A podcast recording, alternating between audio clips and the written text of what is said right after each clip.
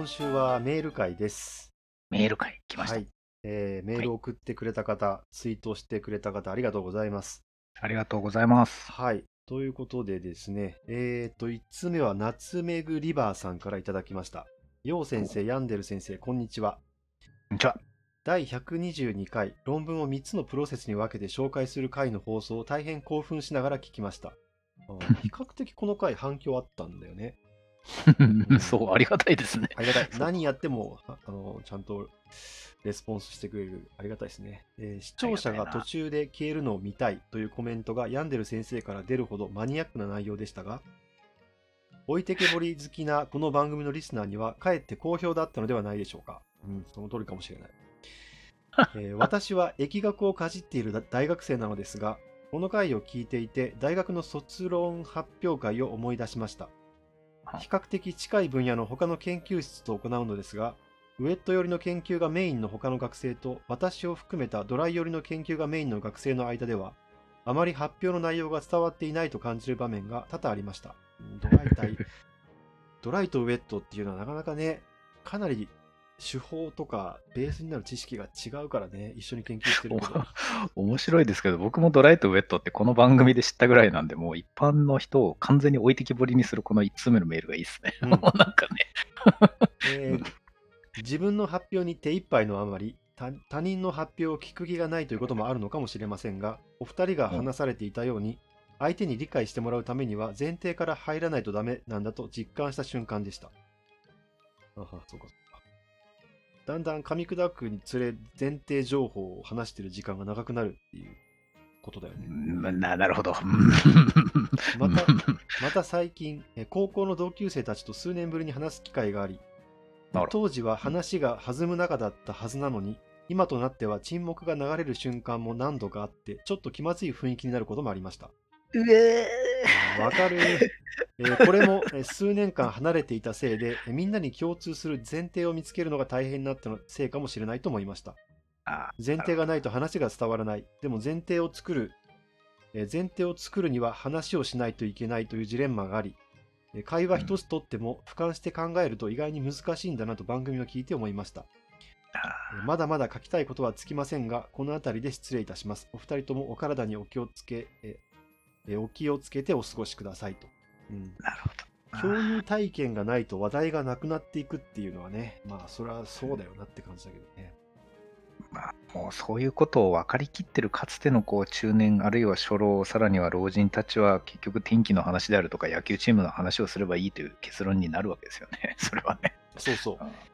野球チームの話は、まあ同じチームのファンだっていう前提情報があれば、かなり有力だよね。有力ですねそうじゃないと、まあ、危険な話題でもあるけど。いや本当にナイーブな話題になっちゃうんですけど結局だからそういうことを全身で浴びてきた人たちの話っていうのはこの何を共通の話題にするかっていうのをこうもうやりまくってすり減った結果話してるのはなんか政治に対する文句だったりスポーツだったりそれを若い人たちが見て話つまんねえなって思ってたんだろうなって感じが今はしますね。本当そうだね。なんかなかなかね、難しいところがあるんだと思うけどさ。そう。業が深すぎる。この話は。ね。うんあのーえーっとね、まあドライとウェット。はいはい。まあドライは計算機を使ったことで、まあウェットは、まあ実験台で実際に細胞とか組織とか、まあ試薬とかを使ってやる。まあ水があるからウェットみたいなことかな。生命科学研究の2つのジャンルってことですよね。そうそうそう。あうん、で、もまあ、大昔はドライっていう、まあ、ドライ専門の人っていうのはいなかったんだけどやっぱりデータ量がめちゃくちゃ増えて、いろいろこう計算して解析しなきゃダメだそれにすごく手間がか取られるし知識もいるっていう風になるとやっぱり情報学の知識を持った人が入ってきてやると、でまあドライ一本というかドライ専門の人もかなり増えていてそういう人はやっぱ工学部の情報系の人とか、うん。もう最初からそういうコンピューターサイエンスに、まあ、コンピューターを使った研究をしてる人だよ。なあ。うん。で、ね。生命科学にも来てる人が結構いて、うん。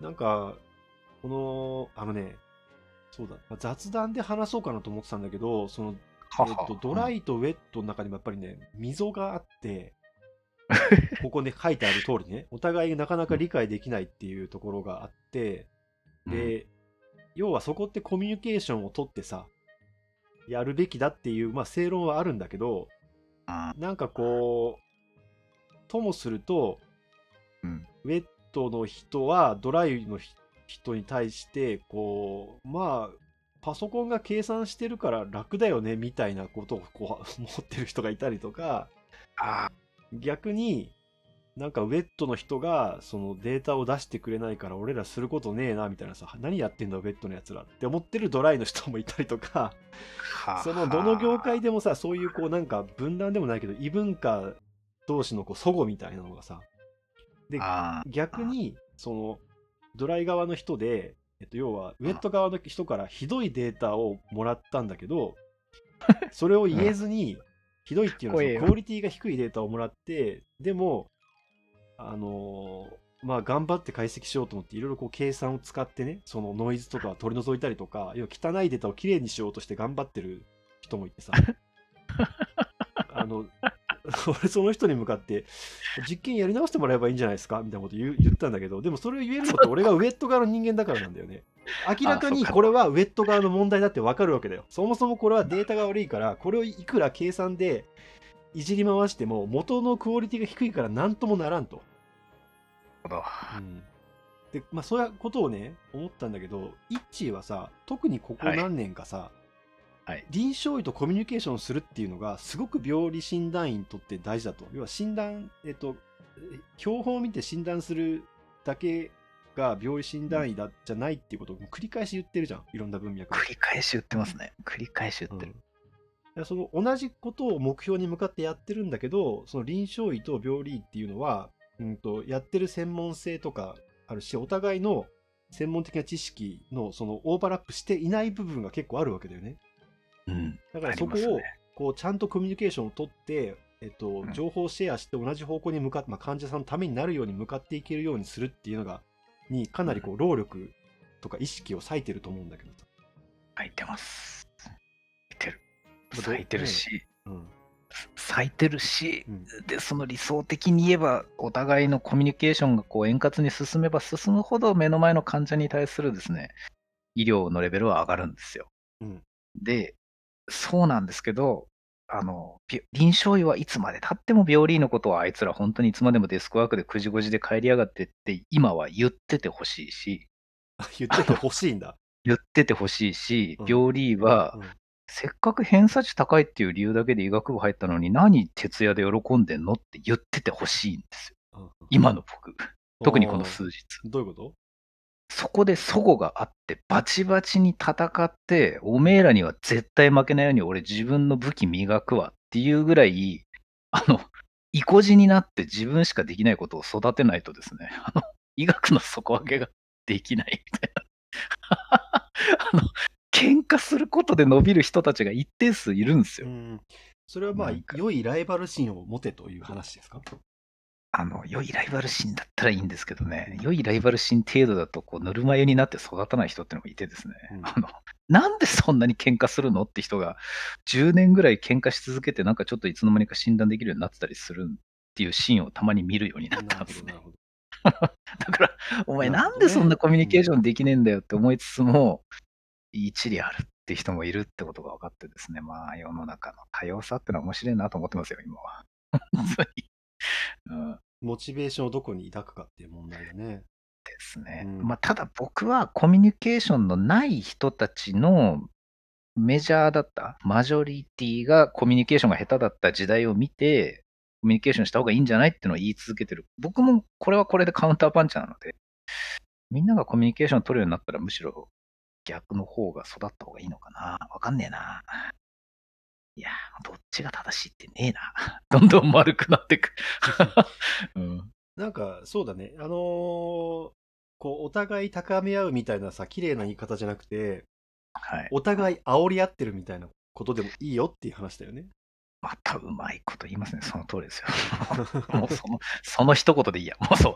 あのね、煽り合いもあるんだな。どんどん丸くなってくる。うん例えば同じラボにドライ担当の人とウェット担当の人がいたら、なんか、まだそのドライの解析終わってないんだみたいなさ。あの俺もう次のデータ出してるんだけど、早くしてくれないみたいなさ。うんなんかですね、人格が破綻してるくらい優秀な人っていうのも世の中にはいるんですよね。だからね、あのそういう人が活躍する場を用意しようと思ったら、みんなが仲良く手つないでると、それはそれでキモいっていうことが最近分かってきた。うん、特別に優秀な人は、まあ、人は格いとかそういうこととはまた別に、それにふさわしい場所が与えられるべきだというのはそう思うよ。危ねえ。うんただ、この周りにいるとすげえ大変だなとは思うから、そう、周りにいたら大変ですよね。そこをねあ、どうするかっていう。本当にそう。いや、みんな仲良くしたらいいよ。うん。よし。えー、っと、あ、まあ、続いてまた同じ、えー感じのテーマですが、えーっと、こんにちは、よう先よう先輩、ヤンデル先生、こんにちは。久方ぶりのお便りします。マイドンと申します。ありがとうございます。122回論文の紹介の仕方、とても面白かったです。私自身が特に驚いたのは、理解できないまま初見で聞いた方が、専門家同士の熱量が感じられた気がすることでした。ほうほうほうほうヤンデル先生の論文紹介では次のようなことを感じていました。えー全然わからないけど、えーどうも順天堂の八尾先生のグループはこの研究分野でよく知られている方らしい。ハマルトーマがなんとかとかさ、なんかそういうクラシック、クラシックなんとかなんとかみたいなやつだよね。えーとですね、うんそれは、順天堂の八尾先生の名前が出てくるってことは、大腸の、うんえーと、セレティットアデノーマあそう、のですね、セレティターでどうも無賃そうだ。うん無賃リッチ TSA の話をした回だと思います。危ない。僕すら全部言えないぐらい。まあ、はいはい。多分えーどうもこの論文はタイトル通りではないない呼び方をするべきだ。その価値を知ってほしいとヤンデル先生は思っているらしい。そうそうえどうも区別の。の難しい何かがあり、何かがあり、多くの研究もあったようだけど、改めてそれを整理してくれた論文らしい。まあ、創設的な意味合いもあると、改めて定義し直している。えーどうもガイドラインにもまだまだ載っていない最新のネネタらしい。うんうん まあ、ガイドラインにはっきり載ってることの整理をしている論文ってないよね。それ論文じゃないよねここまで。、そこまでいったらガイドラインでいいですからね。あ、うん論文ってことは一応最新のネタっていうことだからね。レビューを除けばってとこですかね。そうそうそうそう創設を除けば、えーひょっとしてこの情報は専門家にとってめっちゃ便利でありがたいものではないだろうか。ということをうん感じていたらしいんですね、マイドンさんね。ありがたい。えーヤンデル先生の噛み砕いた説明の後、2回目を聞いてみました。理解できることが少し増えてとても嬉しかったです。申し訳ないですね、これちゃんと聞いてくれてね。あのなんかちょっと今僕泣きそうですよ。えーでも一方で、最初の感動は薄れている感じがしました。私は以前から専門家同士の会話を聞くことが好きだったのですが、どんな話題でも誰がどんな言葉を使って話しているかはとても大事な要素だと思っていました。ひょっとしたらそれが臨場感につなつながっているのかもしれません。それにお二人の声で紡がれる呪文のような単語が耳を滑っていくのもとても心地よかったです。えぜひまたこの企画が聞きたいです。今後とも楽しみにしております。それでは皆様お体にえー気をつけてお過ごしください。なるほど。ありがとうございます。今の皆様っていうのがなんかもう視聴者の方を含めての皆様のような気がして、もう 慈愛を感じますね。あの、えっと、引用でも紹介した近藤茂先生、えっとはいはいはい魚の模様、しましま模様がどうやってできるのかっていう、えー、螺旋茂と、波紋と螺旋とフィボナッチ書いた人。はい。あの本に載ってたかちょっとあれだけど、まあ、元になったブログに書いてあったので、ジンクピリジオン効果って言っててさ、うんうん。なんか、なんか化粧品？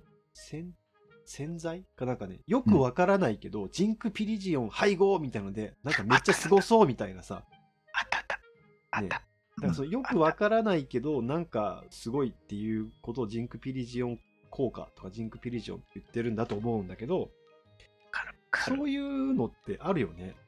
あれですよね、その近藤先生が書いてたのもう一つ多分、あの、歯磨き粉に入ってるハイドロキシアパタイトみたいな。ハイドロキシアパタイトね。ハイドロキシアパタイトが入ってるって。はい、あの、アパタイトのなんか、五感がすごいよね。アパタイトいいですよね。うんアパタイト。う んそうそう。いや、ガンダムとかその辺すごかったと思うんですよね。ああ、そう、そうか。アバオアクーとかね。へ あの、響きが素晴らしくて意味がわからない言葉がいっぱいあったんですよね。え。はいはい。だからなるほどね。ミノフスキー粒子とああ、か。ミノフスキー粒子もそうか。そうそう。なんかね、そうれこそ今、ね、ちょうど公開されたばっかりだけどね、収録の時は、新エヴァンゲリオンとかもそうかもしれないね。そう。あの、なんだっけ。えっ、とガ、ガフの扉が開くとかね。ああ、言ってた何？言ってた。うん、あ何ったね。みたいな。そう。でもなんかその意味はわからないけど、そうやって言われることがっていう感覚とも通じるかな。あるけど。あとはなんか、ね、論文企画またやりましはいはいはい。そうそうそううんなんかあとは、なんかよくわかんないけど、この人たち楽しいのかなみたいなさ。なんかそういう感覚みたいなのはね、俺、あのそれこそその達夫さんがや主催してる熱量と文字数聞き始めた時はそうだったよ。アニメのこと何も知らない状態だけど、あ一生懸命慶応について話してるのを聞いて、あ面白いのかなと思った記憶があるからさ。面白いですよね。そういう感情って人間にあるんだなっていうのを感じますよね。その何言ってるかわかんないんだけど、楽しそうに喋ってる人たちのを聞いてると面白いみたいな。ねえなんか、どういうメカニズムなのかちょっと気になるけどね。どういう脳の働きなのかっていう。確かに、それ新書一冊書けるネタじゃないのかな。何言ってるかわかんないけど楽しそうみたいな。っていう題あ。そうだ、あの、話ずれるんで、小ネタでいいんですけど、一つ言いたいことがあって、うんあのちょうどこの収録日にツイッターで見たんですけどね、あの、引用をきっかけに、えー東京ポッドキャストを知りましたっていう東ツイートを見て京ポッド許可局ね。いやそう東京ポッド許可局を見ましたっていうツイートを見て、うんうんやめてって思いました。その逆だからみたいな。逆流してるよね。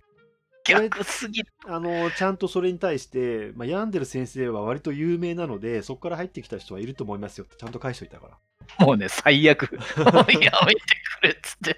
本当にね、もうなんかね、その逆転すぎて怖いなと思って、でもまあ引用、あの、ある程度やっていくとこういう、おがましいですけどね。まあ、逆流はあるよ。あくまで逆流だと言っておこう。逆流です。本流を今見つけましたって。いや、でもまあ、きっかけはどうであってもいいんですけどね。いや、怖いなと思って。素晴らしい先達がいますから、いっぱい。えーっと、続いては、えー、アッコさんからいただきました。えーありがとうございます。よう先輩、ヤンデル先生、初めてメールさせていただきます。ありがとうございます。2020年5月頃から聞き始め、すっかりファンになって、毎週火曜日の配信とアーカイブを聞いています。恐縮です。お二人おすすめの本を読んだり、アニメも見るようになり、生活に楽しみが増え、とても感謝しています。まあ、ちなみに、えー我が家では全クールのアニメで魔王城でお休みと魔女の旅旅が大好きでした。俺も大好きなんだ。王女でお休みだって先輩が2回ぐらいいいよって言ってましたよね。言ってた確かね魔女の旅旅に至っては、あのね、オープニングテーマ、うん一致にあ聞いてもらったからね、うんあ そうだそうだ。そうだったそうだった。コメントしにくい感じの曲ね。うん そうそう。いい曲なんだ昔、ある大学の研究室で仕事をしていたこともあり、え論文紹介の回もとても楽しく聞かせていただいています。第118回で楊先輩がえ脳機能イメージング研究の始まりについて触れられていましたが、うん。これはあの光遺伝学っていうああ、すごい回ね。覚えてる。脳に光を当てるとその部分のと神経回路が活性化するっていう、まあ、実験手法がね発明されたんですけど、えーまさに2000年代前半の頃神経精神薬理がメインだった教室に脳機能イメージング研究が立ち上がった時 ファンクショナル MRI や脳地図、えー脳に磁石の字に、えー図表の図、はいえーかっこ MEG を用いた実験のお手伝いをしていました。ガチが来た。神経精神薬理っていうのは、まあ、薬物、薬剤が、えーとまあ、脳にどういう影響を与えるのかっていうのを、まあ、薬理学的なに解析しているということでいいのあかな。脳学ではーまあそうでしょうね。うん。第122回で、えーお二人が専門家相手の説明を始めたとき、所属先の最初のミーティングで先生方のプレゼンに全くついていけず、猛スピードで置いていかれてポカーンとなった思い出が蘇り、懐かしくて笑ってしまいました。うん俺らもその ドクター入ってすぐの時そんな感じだったよね。そうですね。何言ってんの、そここの人たちっていうね。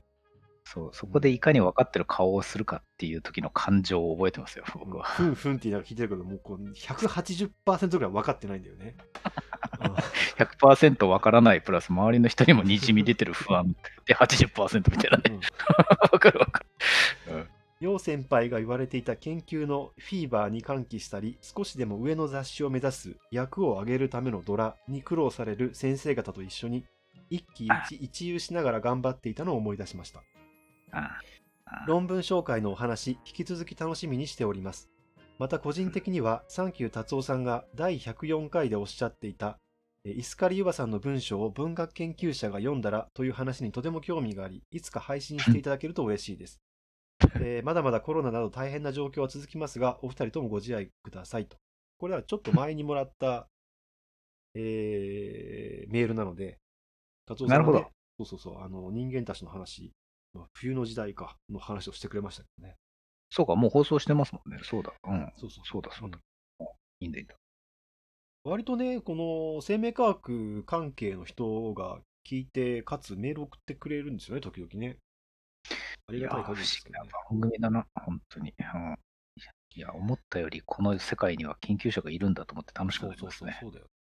うん。まあだから、うんイッチのフォロワーの中に、うん結構な割合まずいるってことだよね。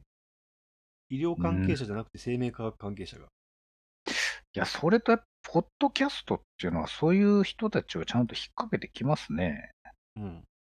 あの、なんかいろんなジャンルとかで。そうだね、確かにね。いや、ありがたいなっていうか、そのツイッターと関係なく飛び込んでくる人もいるから面白いああ、ですよね。そうそうそう、そういう人もいる。面白いな。えーっと、えー、ふぐじろうさんからいただきました。えー、インさん、ヨウさん、こんにちは。ふぐじろうと申します。第129回、大変楽しく聞かせていただきました。29回ってなんだっけな。えー引用は、えー頻繁に数の大小が話題に上がりますね。えーお二人のような 理系をお仕事にしている御人でも、数学は異次元の話なのかと驚かされます。まあまあ、そうですね。うん、そうだね。まあね、理系の、理系というか、まあ、しえっ、と、自然科学の中で理系、あ数学っていうのは最も基礎的な学問ですけど、うん、うん、うん。あのーほとんどわかんない。99.9%の数学はわかんないよね、我々には。もう、それに関しては僕は本当に、あの、世の中で一に争うぐらい僕は数学は分かりませんって言っていい気がしますね。本当に。特にね、医学、医療関係者とか生命科学関係者は数学には疎い。うん疎いうん他の分野に比べてね。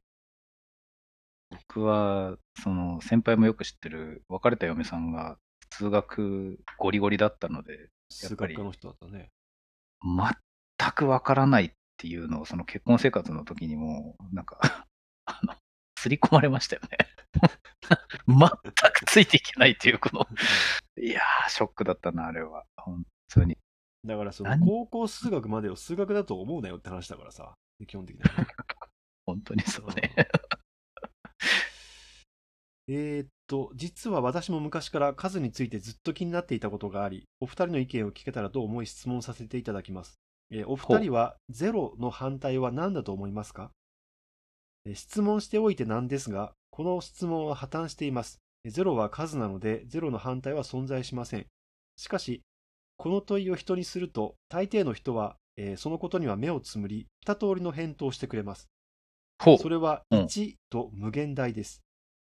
このような現象はゼロの捉え方が人によって異なるゆえに起こるのではないかというのが私の考えです。えーあー1派の人は、えーゼロを無であると捉え、無限大派の人は最小の数と捉えているのではないか。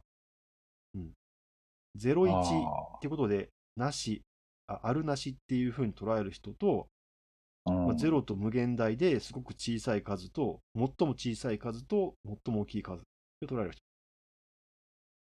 えー私は昔は無限大派だったのですが、数学及び科学の授業で、化学の授業で、0.0000という無限小的数の存在に触れる中で、次第に1派にシフトしていきました。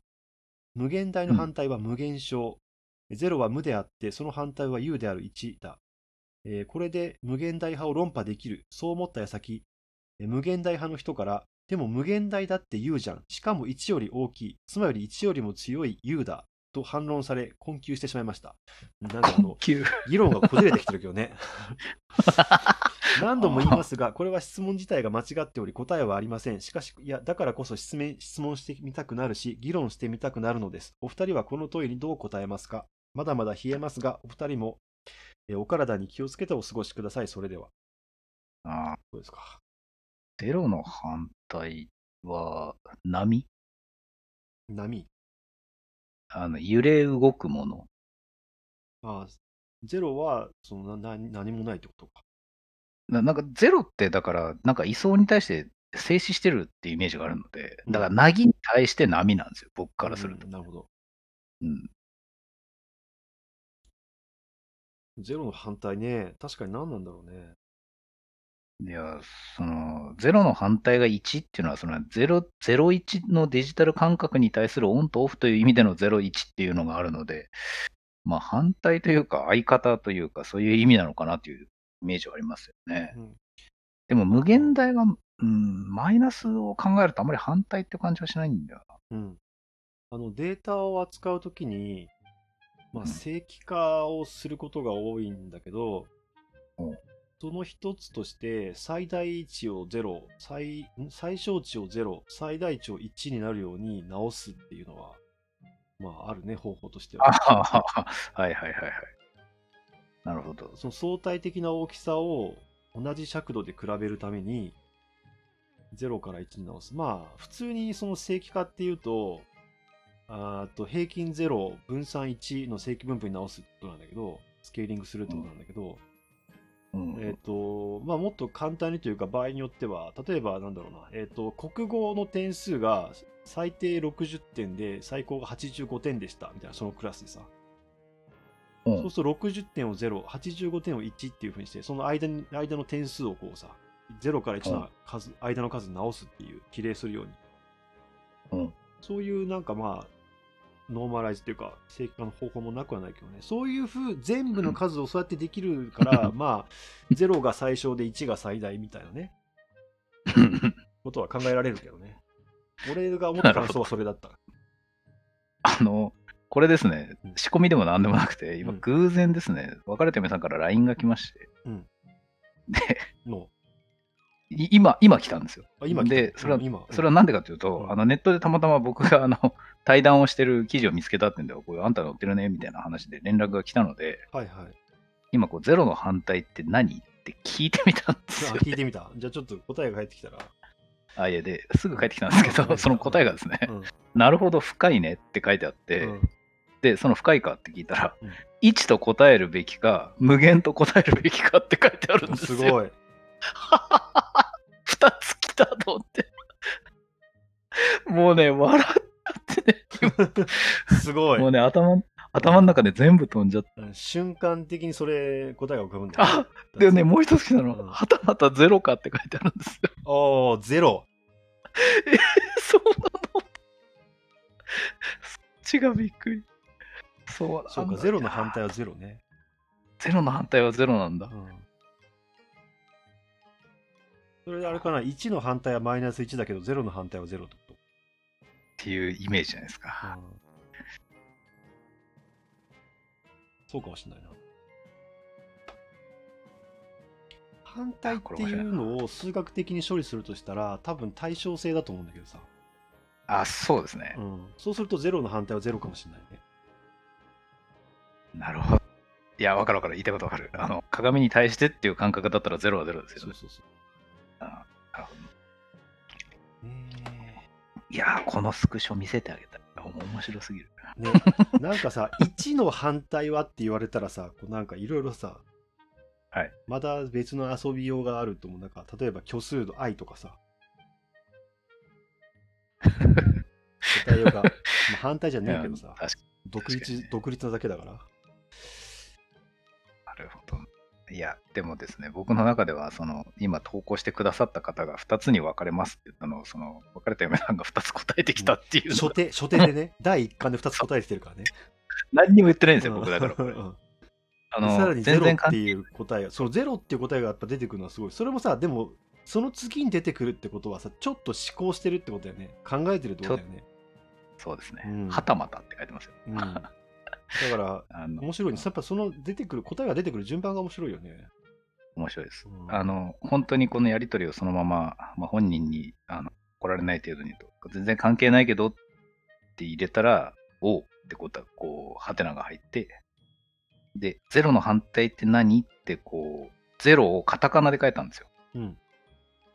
そしたら、あの、えっ、と、1をカタカナで書いて、うん開業して、うんと答えるべきかってか、あって、開業して、無限っていうのをカタカナで書いて、うん。開業してと答えるべきかっていうのがまず送られてきたんですよ。うん一つのラインで。ゼロを僕が数字のゼロじゃなくてカタカナのゼロで書いたから、カタカナで返してきたんですよね。なるほど。で、僕がおーって言ったら、はたまたゼロかっていうのをカタカナで返してきたっていう。うん。いや、これはですね、多分数字のゼロで書いたらまた違う答え来たんだろうな。き面白いな。そうそうだよな。なるほどね。そうか。ゼロ頭ね、もう真っ白。言葉としてのゼロと数としてのゼロがまた感覚が違うってことか。そう。この数学者の中では違うかもしれませんからうね。ん。そうなんです。けどあのね、全然関係ないんだけど、はいはい。あの実数を定義するときに、実数？うん。はい。数をさ定義するって多分1とか2とかって定義するのも確かねちゃんとこう数学者は定義してるんだよ昔の。はは。1234っていうその自然数そので数を定義するってこともちゃんとやってるしそこから足し算とか引き算とかの記号の意味もちゃんと定義して4則計算を作ってるしそこからいろいろやるとマイナス 1× マイナス1が1になるっていうことをまあ数学的に証明できるんだけどうんうんうん。そのなんか中で、あのーえっとね、ある数とある数の間でこう切断してするみたいなことを繰り返すと実数は定義できるらしいんだけど、っていうか、まあ、そう、それデデキンと切断っていうらしいんだよね。デレキンと切断？うんうんこれなんか、ツイートしたと思うんだけど、こうなんか、ちょっと安易な中二病的な名前に飽きてる人になんかちょうどいいかなと思って。言葉の感覚はすっごいわかりますよ。あの、かっこよすぎないのがいいんですよね。そうそうそうそう。わかる。でもこうなんか濁音とかも多いし、いや、わかる。うんまた、デレキンとのこの収まり方がいいですよね。え、イン、オみたいな、こう、なんかこのうん母音の使い方とかも最高。ちょっと5文字っていうのもいい。あのアフリ、うんアフリカンっぽいさ母音の並びの具合もあるじゃんデデキントって でもちょっとヨーロッパっぽくもあるしさあの、でもですね、うん僕これ言うと、本当ラテン語単とかに怒られるから、もう気をつけよう。ね、そうだね危ないんですよ。言語に詳しい人もいっぱいいる。ねすごいところから知識出してくるもんね本当にやばい。ねもう、もうツイッターで余計なこと一言も喋れない。危なすぎる。えー、っともうちょっといきますか、えーマリさんからいただきましたイン先生ヨウ先生はじめまして私はシャープさんからの水曜どうでしょうディレクター陣によるノート連載、えー Wednesday Style からのビョーリー・ヤンデル先生け 先生を経由してまいりました。た狭いな ありがとうございます。シャープさん、えー水曜どうでしょうの Wednesday Style、ヤンデル先生引用と。とえーこちらのポッドキャストでは、えーイン先生、ヨウ先生の知性とユーモアが渋滞したトークを楽しく拝聴しています。歌いしておんのか。今回お伺いしたいのは、えー知識を得て今まで知らなかったもの、かっこえー特に言葉の存在に気づくと、途端にそのものが身の回りで頻繁に現れ始めるという現象についてです。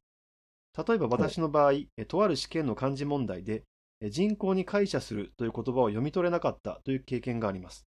試験が終わり、えー回答、解説を読んで初めてその言葉を知りました。すると、その学習以降、新聞や手元の本で、人口に解釈するという言葉を何度も見つけるようになったのです。はは。それまでは存在すら知らなかった言葉が、途端に目の前に現れ現れてきて、とても不思議な心地がします。そしてこの現象は他の言葉でも経験したことがあります。うん。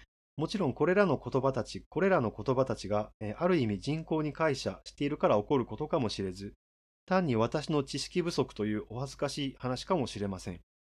ただ、えーこれは少し哲学的な雰囲気も帯びている気がして、哲学とも親しいお二人にもそんなことがなかったかお尋ねしたく投稿してみました。これからも楽しい放送を楽しみにしています。お二人とも時節柄くれぐれもお体大切にお過ごしくださいませ。ということで、人口に会社であってんだよね。このあの、読めなかったってエピソードなのに、振り仮名を振ってくれないっていう、あの 問題はまああるんですが、広がるみたいな意味でいいんですかね？うんと、広がっ普及するみたいな。浸透するみたいなあ意味ですかね。の、あのこ、うん、気にしてるものが目に入ってくる現象をなんか名前つけたいですよね。なんかね、あの、俺らでさ、多分一番そういうの有名なのはさ、医学生が一つ病気を勉強するたびに、自分はこれなんじゃないかって思うっていうさ、あ、それはあ当てはまるんじゃないかって、多かれ少なかれ思うっていうのはある共通体験だと思うんだよね。ありますね。うん。そういうことある。その知識が入った途端に、五感の受け入れ体制が整うんですかね。なんかね。そうそう。うんあとは、すごい、なんか今パッと思い出した全然関係ない話は、うん結構前なんですけど、僕は車を買い替えようと思った時に、あの、それまで考えてなかった会社の車を買おうと思って、うんそこのこうパンフレットを見出した途端に、うんうん。同じ車が目に飛び込んでくるようになるとか、はいはいはい。だから、えっと、知ってるものしか見えないっていうね、よく言われるね。あのそれこそ、でうん。それこそ？あの それこそ病理の、病理の標本を見てても、知ってる情報しか頭に入ってきてないというか見えないっていうさ、初見でも何でも。本当にそう。いやで、うんあの、具体的な例を挙げるとですね、僕結局買ってないんですけど、うんあのー、北海道で、うんその、アウディに乗ってる人が、病院の駐車場にいっぱいいるってことにあると気づいたんですよ。アウディね、なるほど。会社の。で、僕、アウディはちょっと高くて買えないんですけど、あの、丸が4個の、あよ丸が4つある、うん。あの、ロゴで、あの、ロゴで分かりやすいからすごい目に入るようになったんですけどね。はいはいなんでアウディこんなに医者が乗ってんだろうと。あ、四駆なんですね。ああ、そういうことか。あなるほど。外車って四駆少ないんです。基本的に。ああ、そうなんだ。そうらしい。まあまあ、全部調べてないですから分かんないですけど、それは SUV みたいな会社は四駆かもしれませんけど、あの、四駆の、えっ、と、種類がいっぱいある会社っていうとアウディなんですって。そうだから、まあじゃあ北海道だと、ファーストチョイスに上がりやすいっていう話なんだ。わかりやすい。今そうでもないですけど、だから今からもう十何年前。なんかそういえばアウディいっぱいいるなっていうのにある日気づいて、へえ、アウディなんで多いんだろうって調べたら四駆かって、その時思ったんですよ。今は知りませんよ。そしたら、もうあの、僕がその時乗ってた軽自動車なんですけどね、あの、街の中歩いて、あの、動いてても、高速に乗ってても、アウディばっかり目に入ってくるようになるわけですよ。あまたいた。はいはいはいまたいたみたいな。それまで気にしたこともなかったのに、みたいな。その時のことを思い出しましたね。アウディばっかりじゃん、みたいな。何なんだろうな。あのーなんか、例えば知らない映画とか、まあ、アニメとかのネタバレを聞いてても、キャラクターの名前とかを知らないから、ああえっと、意外にそのネタバレの内容を覚えてなくて、作品を見た後に改めてその音声を聞くと、あ、こんなにネタバレしてたんだって思うことがあるっていうのは経験したことある。なるほど、面白いな。あとね、なんか、きツイートで結構前に回ってきたのかななんかね、うーんと、まあ、ペリーの黒船が来た時に、うんそれを初めて見た、まあ、沿岸の、まあ、の農民っていうか、まあ、その庶民は、はいはい。あまりにも船がでかすぎて、うんそれを認識できなかったっていうさ。船だったと思えなかった。そうそう。あのサイズのものが船っていうのであるっていうのが頭に全く入ってないから、あ視覚、視覚の情報としては多分こう黒い物体があ目の目の前にあるんだけど、一瞬それが見えてないっていうか認識できてなかったっていうのがあって、まあ、そんなバカなことあんのかと思うけど意外に人間の視視覚ってその情報のさすごい捨てるじゃん。大半を多分。だから本当に認識してないとそこにあるって分かんないことはあありえるんだろうなって本当に知らないものが目の前にあったらね、あうん、あ、それ面白いですね。ううん。ん。だからまあ知らない言葉がね知らない言葉を知ってそれが急に出てくるっていうのはよまあ十分あるんじゃないかと思いますけどね、それ、ありそうですよね。うん、気にした言葉がどんどん入ってくるっていうことを利用して仕事に使うっていうことはやりますよ。あのどういうこと、日々、うん。診断に関する本を読み続けているのは、はは。あのこの言葉が目に入ると、そういう現象が目に入るようになることをやっぱ期待してるっていうことなんですよね。ああなるほどねうん、あの、うんなんだろう。パッと目に入ったらこの診断っていうことだけじゃなくて、言葉を定期的に目にすることでそのことを思い出せるように脳を改変したいなっていうあ気持ちはありますね。ああの英語とかの学習でさはい。えっ、とパッシブワードとパッシブボキャブラリーかなとアクティブボキャブラリーっていうのがあってほうほうパッ。シブっていうのは聞いてあるいは読んでわかる言葉でアクティブっていうのは書いたり自分で話した時に話す時に出てくるボキャブラリーのことらしいんだよねあ、なるほど。そこは違うな。あだからえっ、と見れば意味がわかるけど実際自分からアウトプットできない言葉の方がまあ多いっていうか多いっていうかさパッシブの方がもちろんボキャブラリー豊富なんだよ人間人の中ではでその一部をアクティブにしてるから、今の一致の言葉はなんとなくそのアクティブの領域を広げてってるっていうイメージなのかなと思ってそうパッシブの方が広いのは当たり前でいいのか。なんかそれが当たり前じゃないから僕は英語が苦手なのかと思ってでも日本語でもさた。うん解釈するってさえーっと多分しその言葉を知ってから例えば文章を書くときにその言葉を書けるようになるまでって絶対タイムラグあるよね。こういうそんなに頻繁に出てくる言葉じゃない。その日常で出てくる言葉じゃないからさ。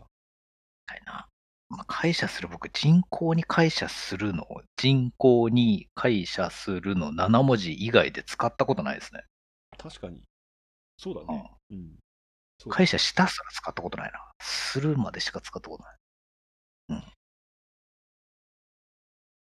なんか、何でもそうなんですけど、うん認識とか記憶とか、その使うとかっていうことを、いろんなことに言えることで、その断片で使うんじゃなくてセットで使うっていうのが多すぎて、その、これって気になるってことありますよねとかっていう話を今掘り下げていくと、全部そのシチュエーションごと記憶から飛び出てくるんですよね。塊でくるんですよ。だから会社の話も会社っていう言葉だけじゃなくて、あの、はいはい人口に会社するのセットでドスーって覚え出してくるんですよね。まあ、僕そは。の先週から前回話したチャンクってやつじゃないですか？まとまって入ってるっていうチャンクだ。言ってたな、先輩言ってたな。そう、そしてゲシュタルトの話につながるんだ。大体つながってんだな。大体つながってる。る大体つながってる。うんその時の状況が付随してくるっていうのは、いわゆるエピソード記憶の一種だろうしね。もう全部つながってる。そういうことですね、うんそ。そういうことでした。はい。いいお時間ですね。あ、本当ですか、えーとあ、なるほど。何通読めたのかな ?5 通、6通ぐらい読めました。あの、まだ少し残っていますけれども、あの、はい改めて、えーメールを送っていただいた方、ありがとうございます。ありがとうございます。はい。ということで、えーっと、今週は以上でいいのかな？これが多分もう流れる、更新される頃にはもうすっかり4月になってるのかな？うーん。なんか多分引用周りでいろいろ、えーっと、新しいことが始まっているはずです。なるほど。わかりませんが僕も僕も半分ぐらいしか知らないことがもう始まっているはずなんですね。はずです。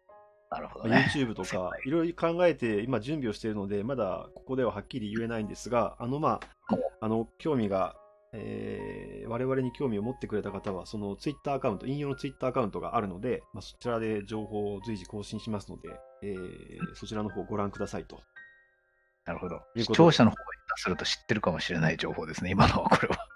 そう俺らが僕ら俺が今ぼんやりして喋ってるけど、あの聞いてる聞いた聞いてる方はもうすでにいろいろもしかしたらご存知かもしれないとなるほど。いうことで、ご期待ください。はい、はい一致よろしいですか？よろしいですよ。はい、えーじゃあ今週は以上です。ありがとうございます。ありがとうございました。